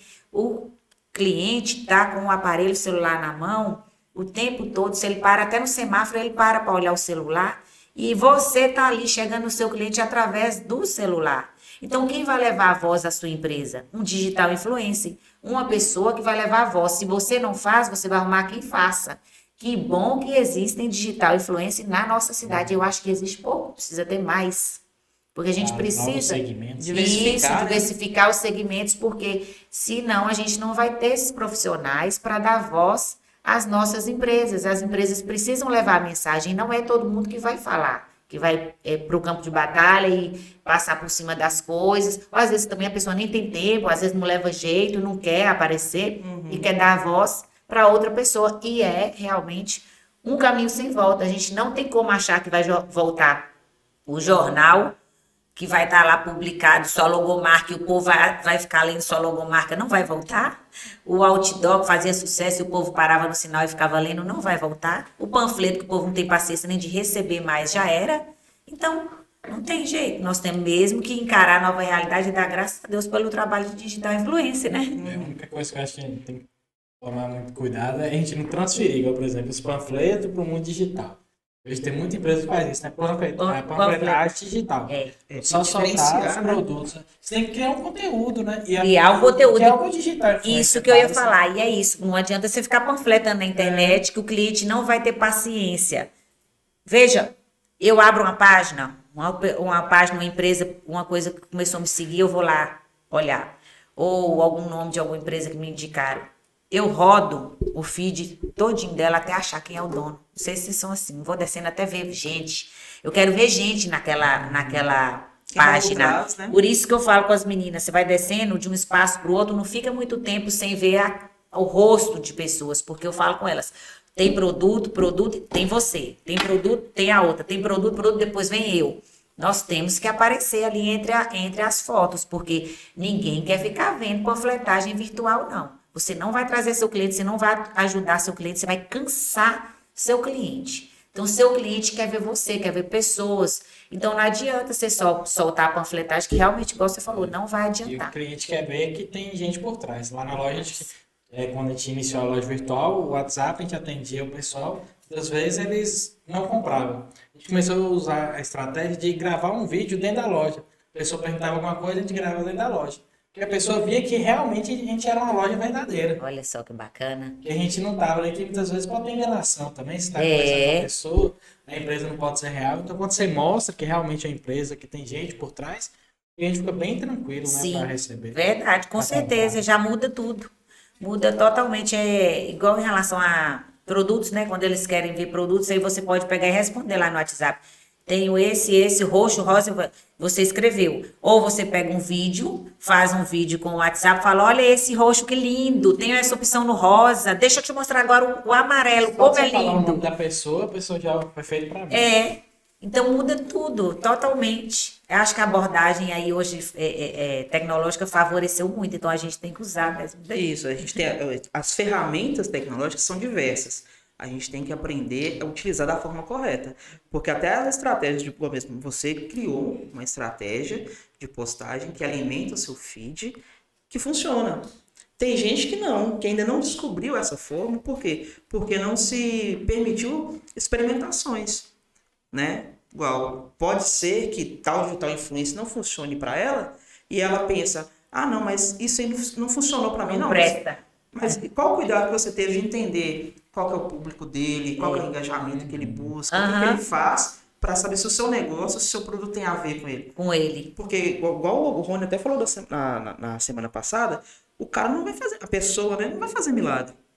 Poxa, ah, porque você tem tantos seguidores, eu vou anunciar com você, porque todo mundo vai comprar na minha loja agora. Não, Não, não é assim não. né? Não tem mágica nesse E é mundo. uma construção também, o que eu percebo que é uma construção. Não adianta você ir lá e falar só um dia lá e pular uma foto da.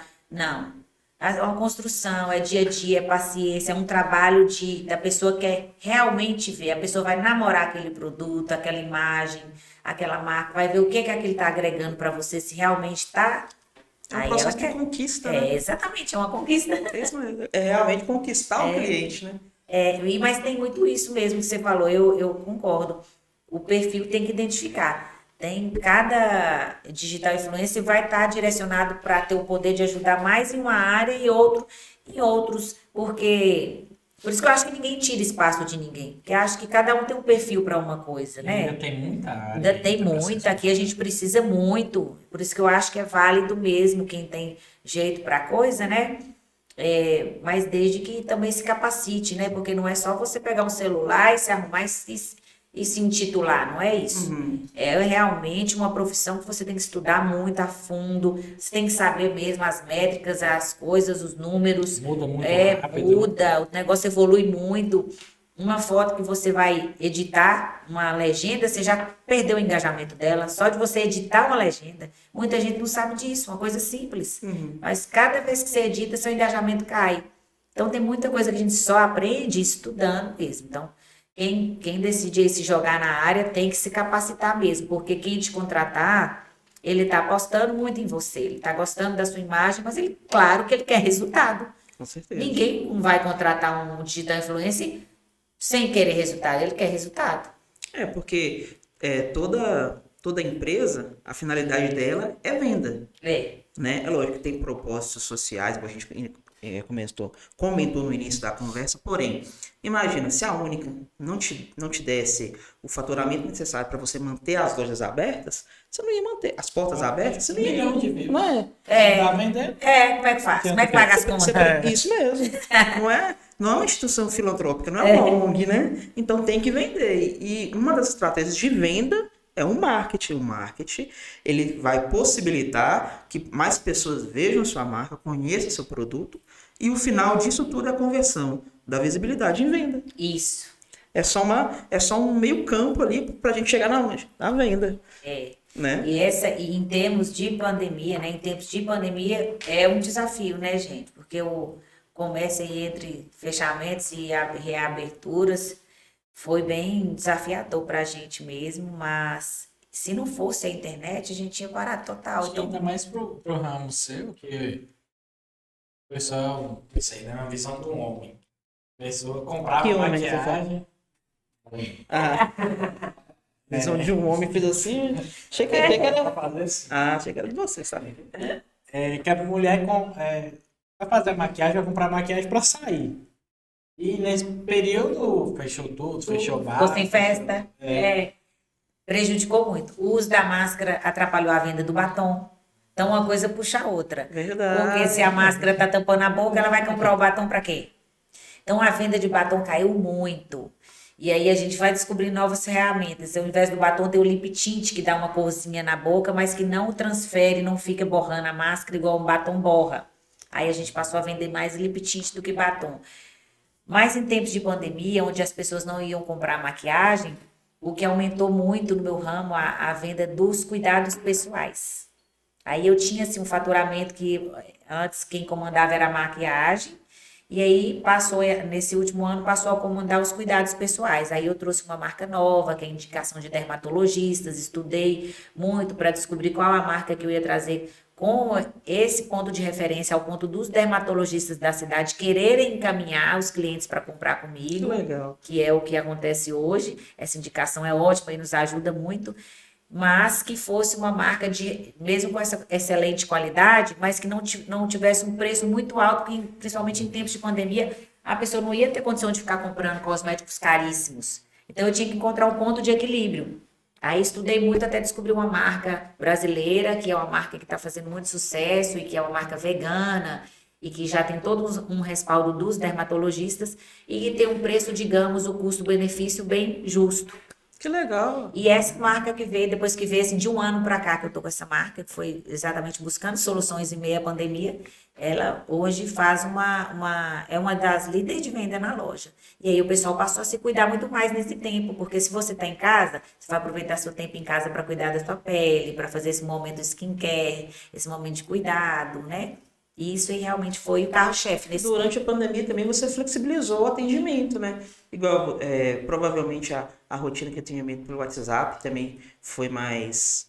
Foi, foi uma saída, Isso. né? Aumentou, né? aumentou. É, porque você já fazia esse atendimento, porque até desde, desde antes, né, quando você atendia as consultoras, já tinha essa questão da da atendimento à distância, só que quando é, ocorreu o fechamento né, da- das lojas, a alternativa que tinha era, era a internet. É. Aí você também, eu vi que você acompanhou dessa forma.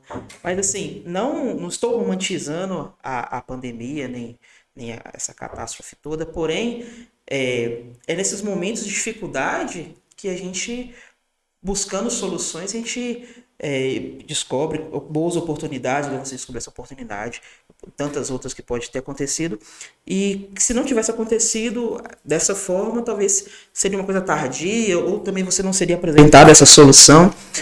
Então, quando a gente busca é, soluções para os problemas e não somente focar na, no problema em si, ficar reclamando, ah, essa pandemia, ah, tá tudo fechado, o que, que eu faço? Não, é uma realidade. Infelizmente, É. é uma triste realidade. Então, o que, que a gente pode fazer para contornar? E foi pensando dessa forma que, que você conseguiu mais uma dessas soluções, né? Isso, é verdade. O que você falou realmente é isso aí. Ficar chorando não vai adiantar. Ficar reclamando não vai adiantar. Já estamos no meio do, do rio, em meio à tempestade. Isso Nós temos que remar, ou nós vamos morrer afogados. Não Então, a sensação que eu tinha é isso. Eu falava até isso com a equipe. Falava, gente, nós estamos no barco aí, no meio do, do, de toda a confusão acontecendo aí, da tempestade. Agora nós temos que remar, mas nós temos que remar tudo junto. Se um tiver para um sentido e outro para o outro, nós não vamos vencer.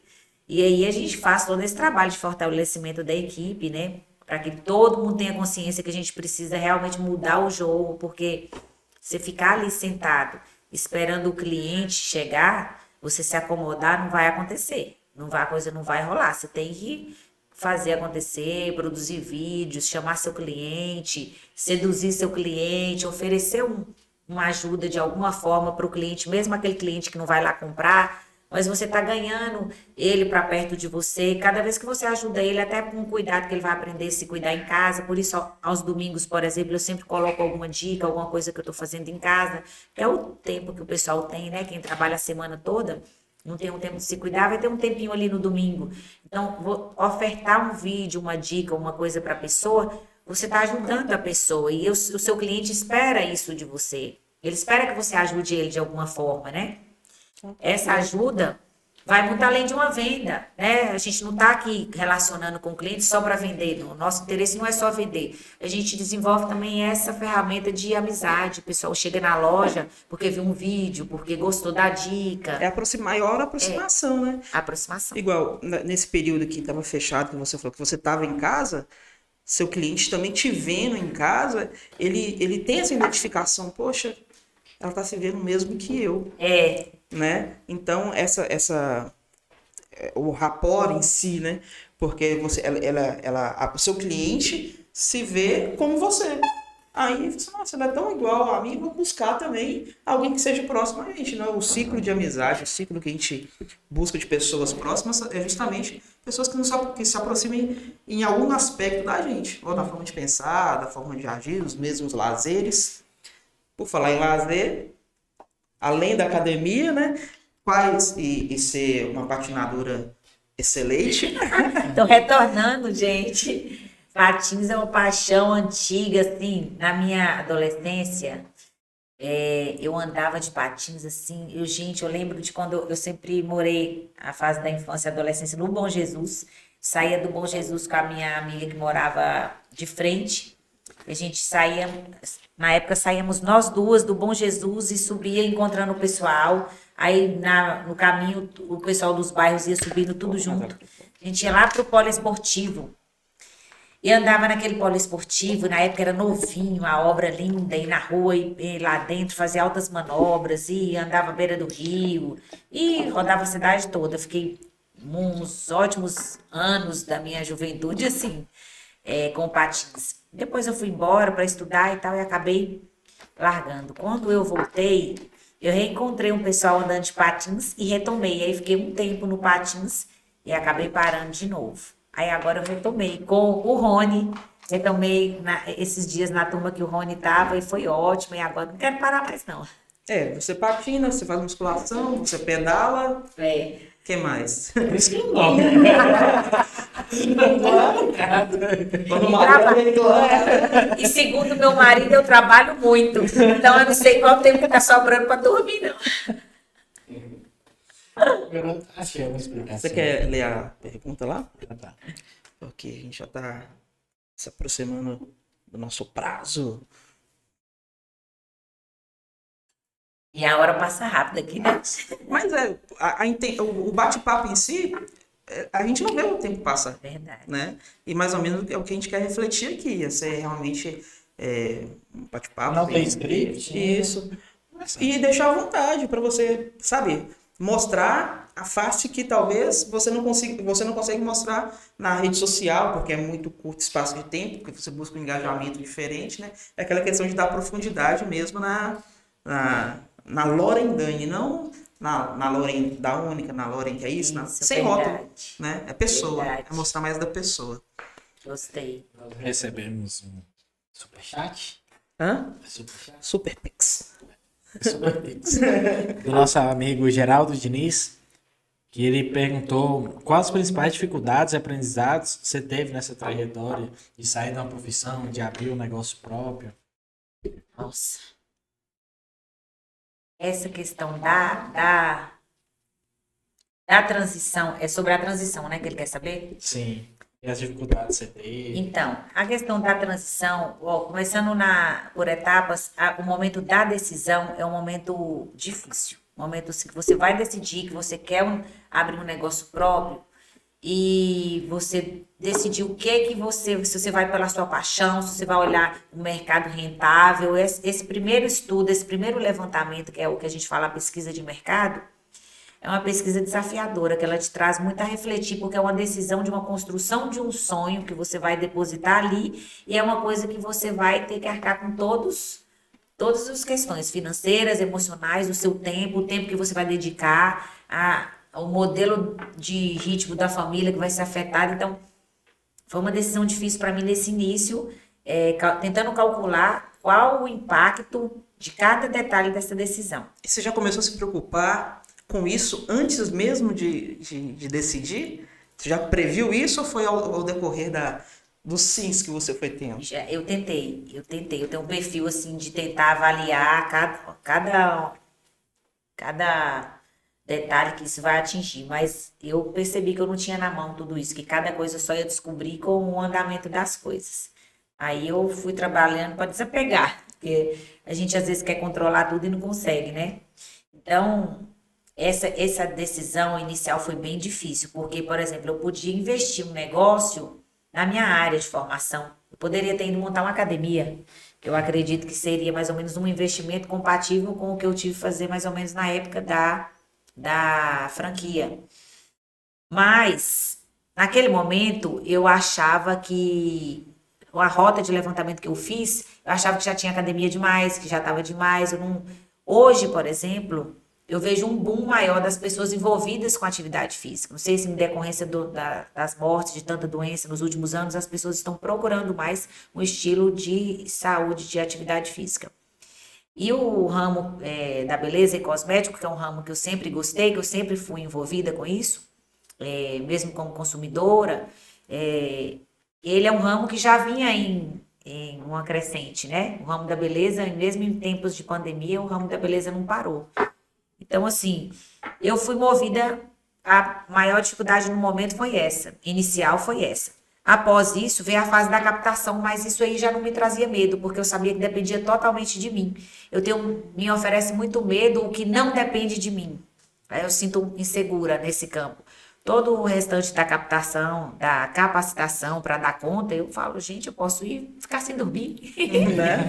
Trabalhar dobrado, estudar, estudar, estudar, até eu dar conta e aprender esse negócio. Eu vou aprender isso aqui, eu vou aprender sobre leis trabalhistas, sobre a, a CLT, sobre o KINAI dessa empresa, e nós, coisas e nomes que a gente nunca imaginou vivenciar, né? E o é, é, códigos do sistema, né, Alex? Tem uma loucura. Alex me ajudou numa etapa também da implantação do sistema e me ajudou muito.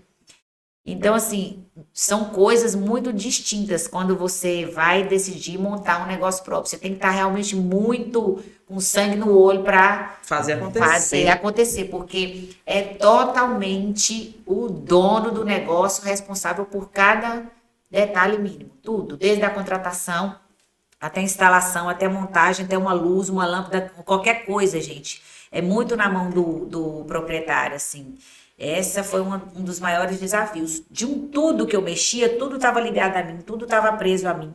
Até você conseguir é, soltar um pouco as coisas e direcionar, é, passar a demanda para deixar na mão das pessoas, é uma fase tensa que você vive. Eu acho que o primeiro ano você não consegue, por exemplo. O primeiro ano do negócio próprio é um desafio grande. Fica tudo centralizado. Tudo sempre para em você, sempre é você. Você não se sente seguro para se ausentar, você não se sente seguro para deixar uma equipe. A equipe que, que chega, que entra, muitas vezes não é a equipe que vai continuar, porque você vai identificando que aquelas pessoas não têm o perfil, não pegaram, ou elas também vão identificando que não, que não era o ramo que elas queriam.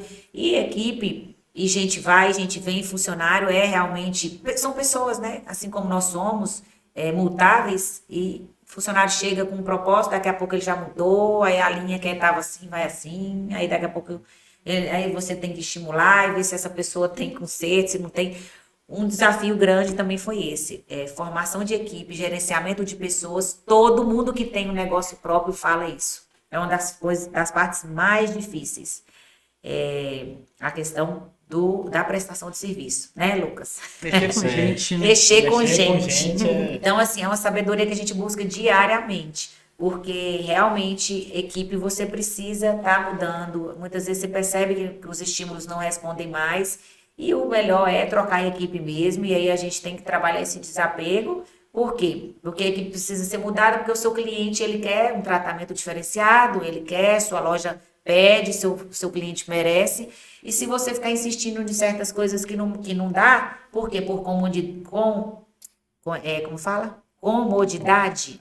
Se você acomodar naquilo, porque você às vezes vai ficar com preguiça de treinar um funcionário novo, ou às vezes você vai ficar com dó da pessoa que não está mais respondendo com o perfil que seu cliente precisa, você está levando o nome da sua empresa para água abaixo, né? Uhum. Então, são é, o que eu achei mais pesado nessa transição foi isso. Que são coisas que antes não faziam parte da minha rotina e que eu tive que ir me adaptando. E foi subindo degrau por degrau para conseguir fortalecer e entender o direcionamento de cada coisinha dessa.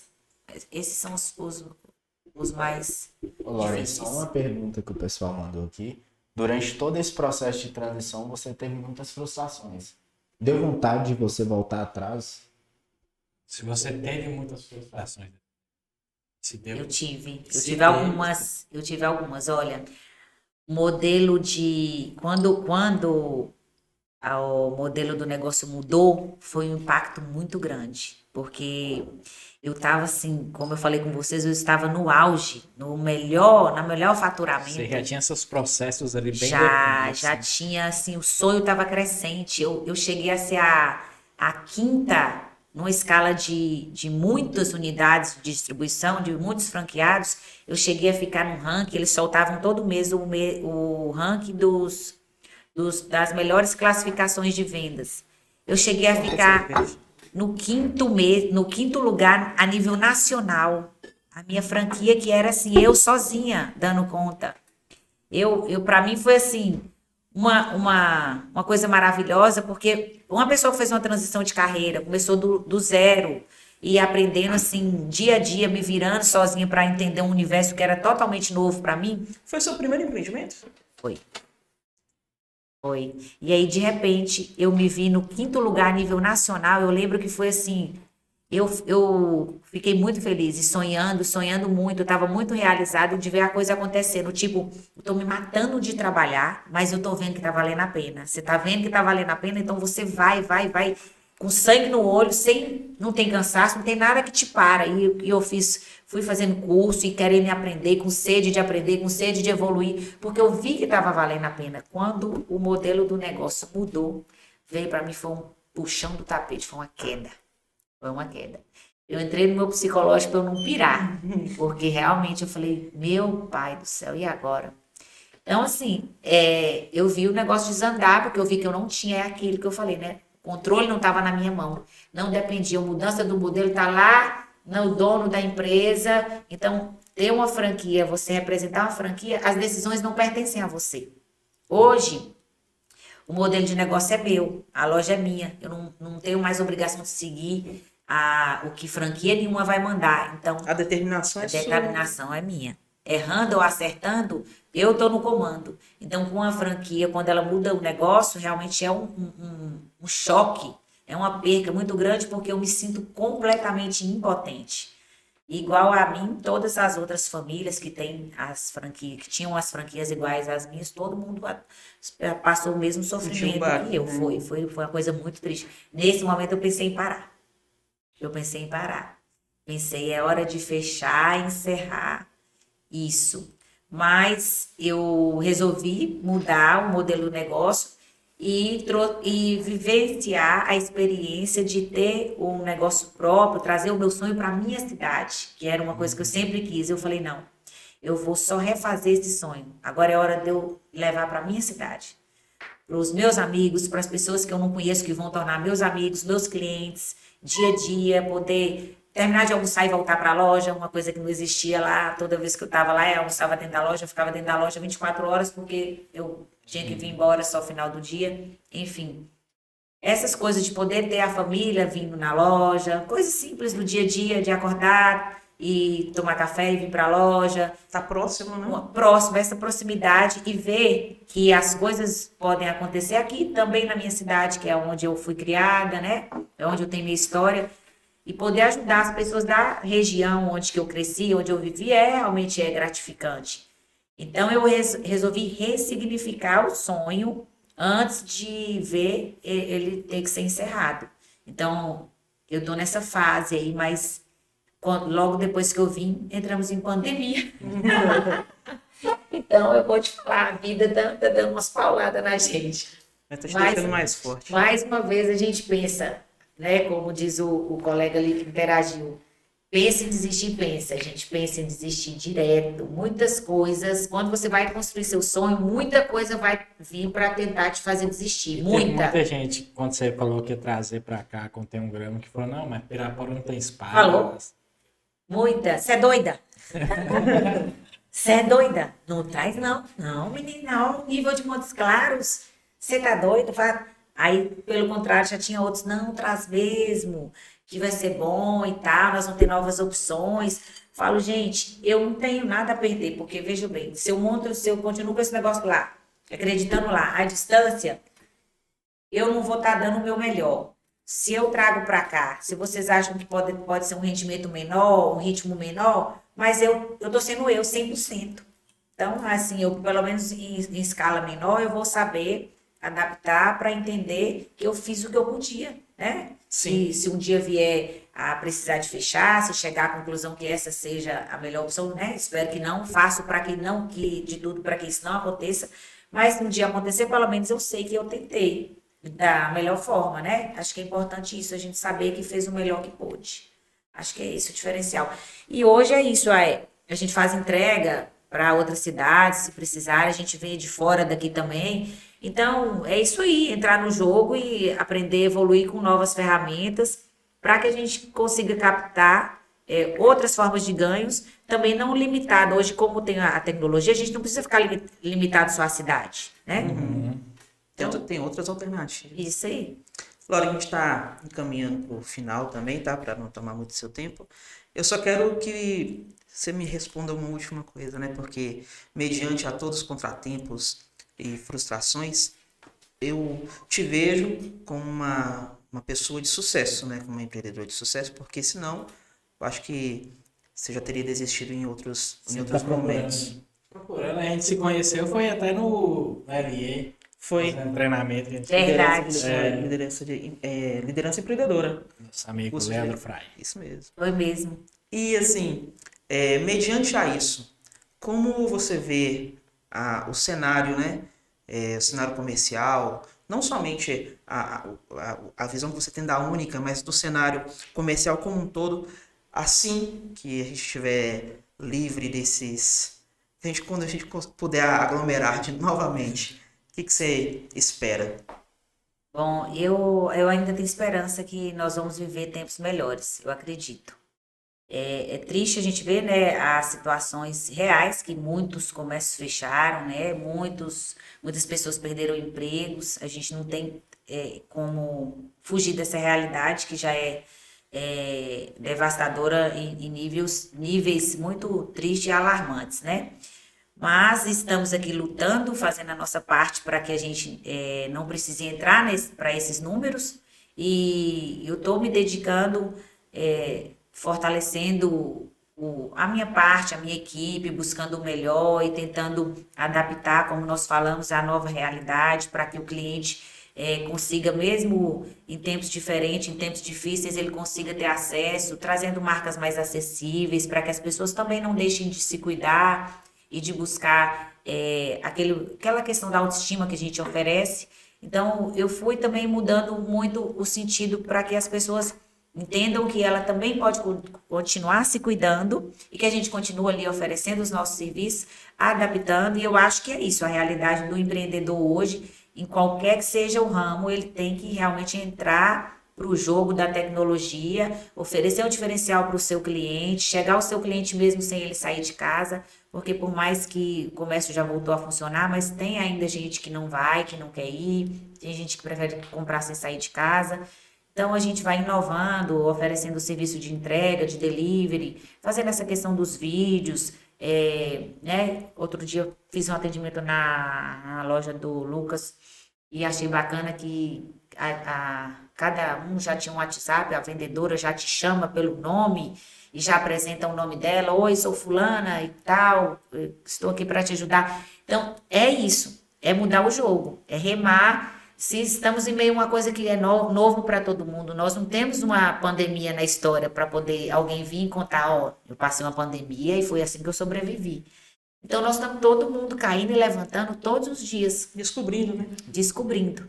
É isso que eu acho. Nós estamos realmente buscando ferramentas e buscando soluções diariamente, matando um leão por dia e pensando, vivendo um dia de cada vez mas eu tenho a perspectiva e a esperança de dias melhores. Eu ainda vejo que nós vamos passar por isso, nós vamos sobreviver. Eu acredito que tem mais tempo passado do que tempo a vir de pandemia.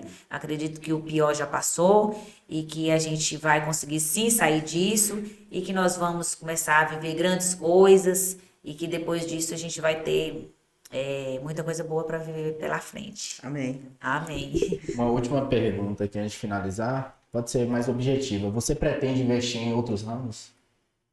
No momento, não.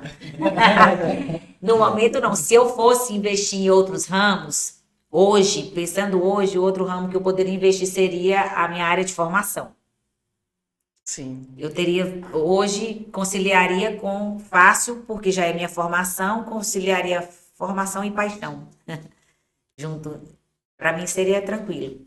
Mas. É, não seria, é intenção no momento. No, no momento não, porque. A única ainda tem muito que crescer. Isso, isso. Eu acho que todo recurso financeiro e tempo eu preciso focar mais na loja nesse momento, para a gente passar desse momento difícil, né? E depois, quem sabe, um dia, né? né? Loren, é, agradeço, né? Sou muito grato você está aqui, está prestigiando a gente, está dividindo um pouco da sua experiência de vida, porque é, futuramente a gente vai convidar você novamente, porque tem vários outros assuntos que a gente não chegou a, a tocar, né? a gente ficou mais resumido na contemporaneidade né, do que você trouxe é, para a cidade, a visão empreendedora que você aguçou. É, obrigado mesmo por ter vindo, viu? E quando você precisar da gente para qualquer que seja, a, a gente fica à disposição, né? Pode agradecer ela também, educação. Você tá. Te agradece até por acreditar nesse projeto nosso. E que a gente quer trazer pessoas como você, pessoas fantásticas na nossa cidade, e acredita na nossa cidade, que quer trazer coisas novas. É, e obrigado pelos insights. É, tem muita coisa que a gente vai Amanhã já vou assistir já para pegar vários insights já desse mundo de empreendedorismo. A gente quer uma aula também. Muito bom estar aprendendo com você. Que bom, e é gente. como o Alex disse, as portas, as portas ficam abertas. Maria. Difícil, né? Fala.